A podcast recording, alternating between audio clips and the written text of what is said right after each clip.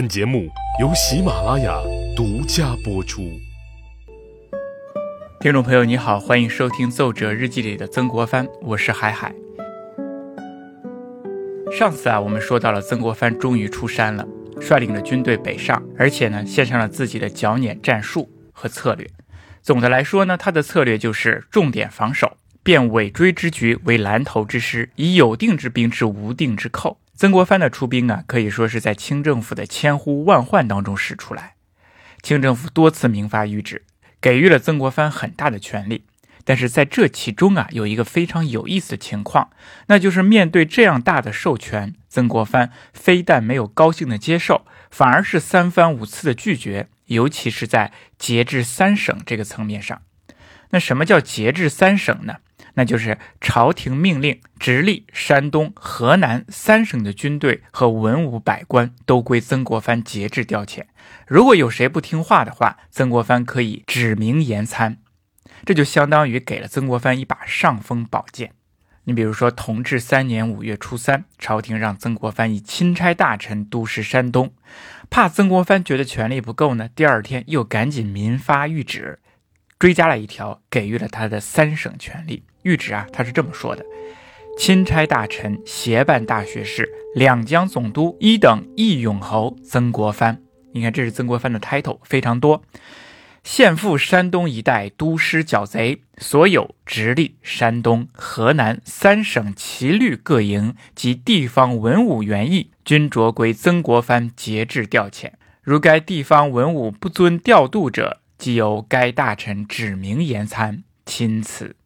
你看，接到了这么大的任命书，曾国藩有着什么样的心情呢？怎么样的反应呢？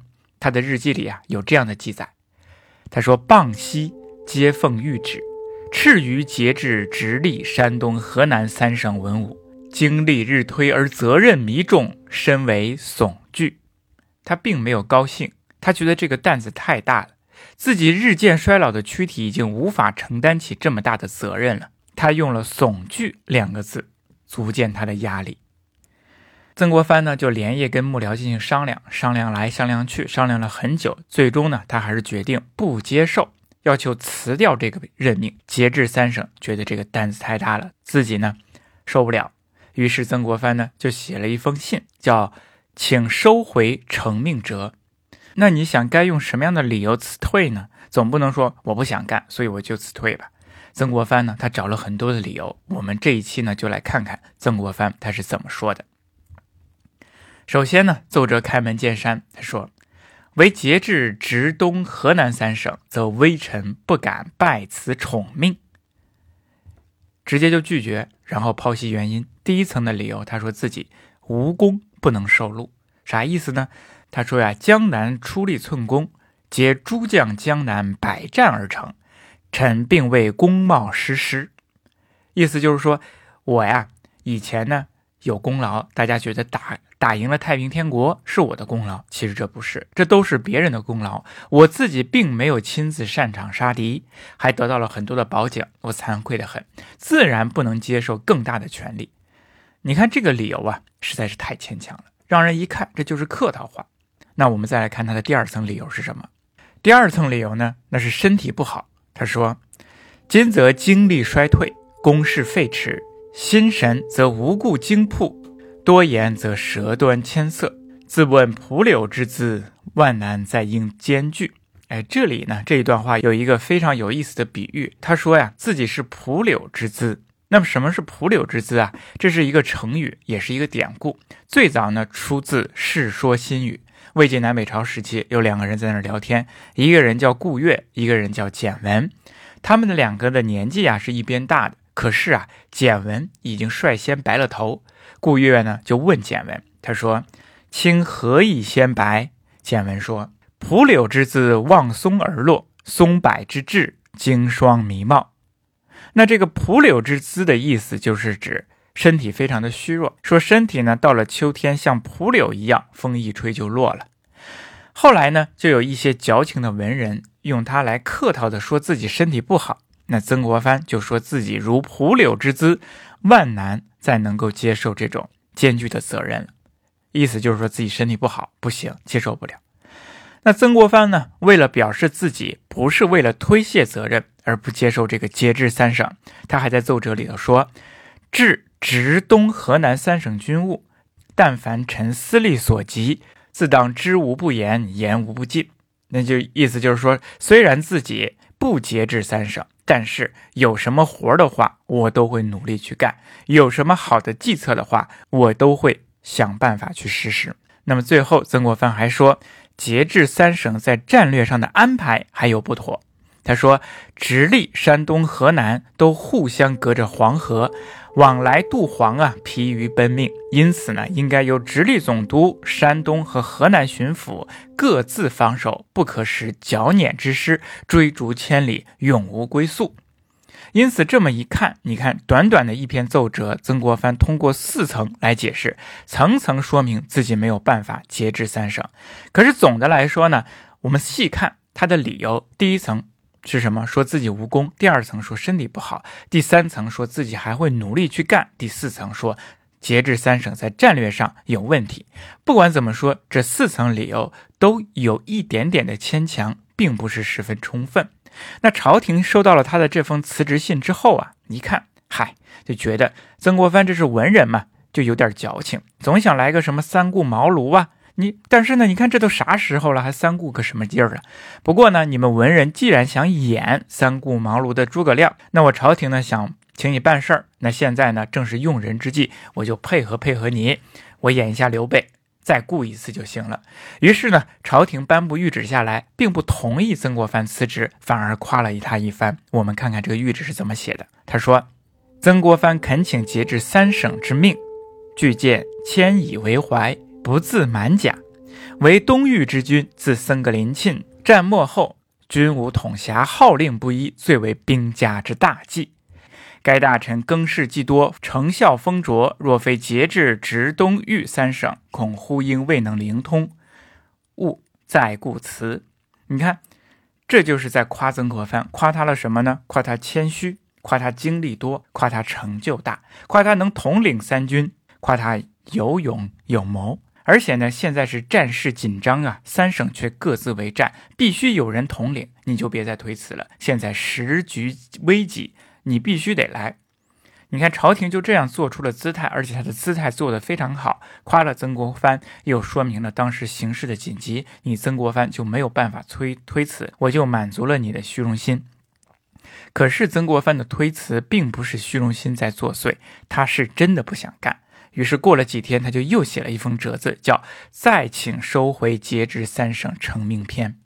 那这一次又该以什么样的理由来推辞呢？这一次曾国藩写的呀比较实在，写出了自己的思索，还有他的顾虑。我们看他第一层怎么写。他的第一层的意思就是说，以自己目前的兵力，只能顾及河南之归陈、山东之兖宜、曹济，其余各府万难兼顾。另外，直隶则远在河南北岸，臣恐力不能待。这一层的意思，其实曾国藩说出了自己的心里话。我们翻译的明白一点，就是说，你让我节制三省，那其实就是让我负责三省的安全。可是以我现在手中的兵力，臣妾实在是做不到。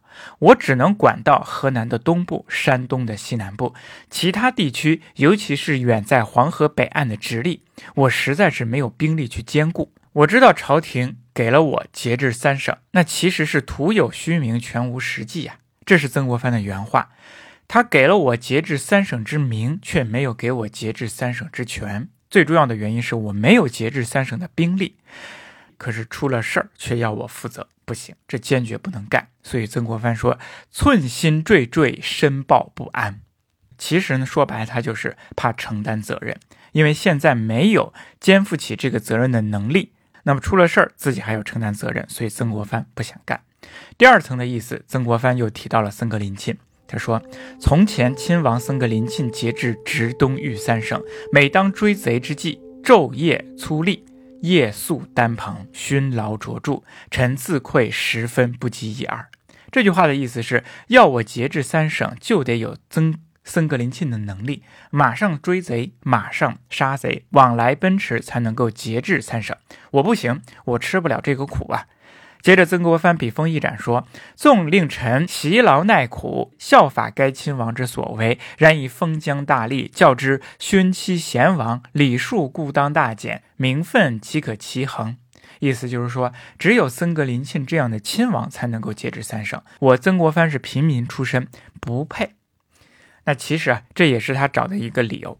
最后呢，曾国藩又来了一个总结，他说：“唯欲肯天恩，名将谕旨，收回节制三省之成命，必臣不居极大之名，稍按愚拙之分。”辞职，那就这样呢。辞职书到了朝廷的手中，皇太后、皇上还有军机处一看，哎，真矫情，非常矫情。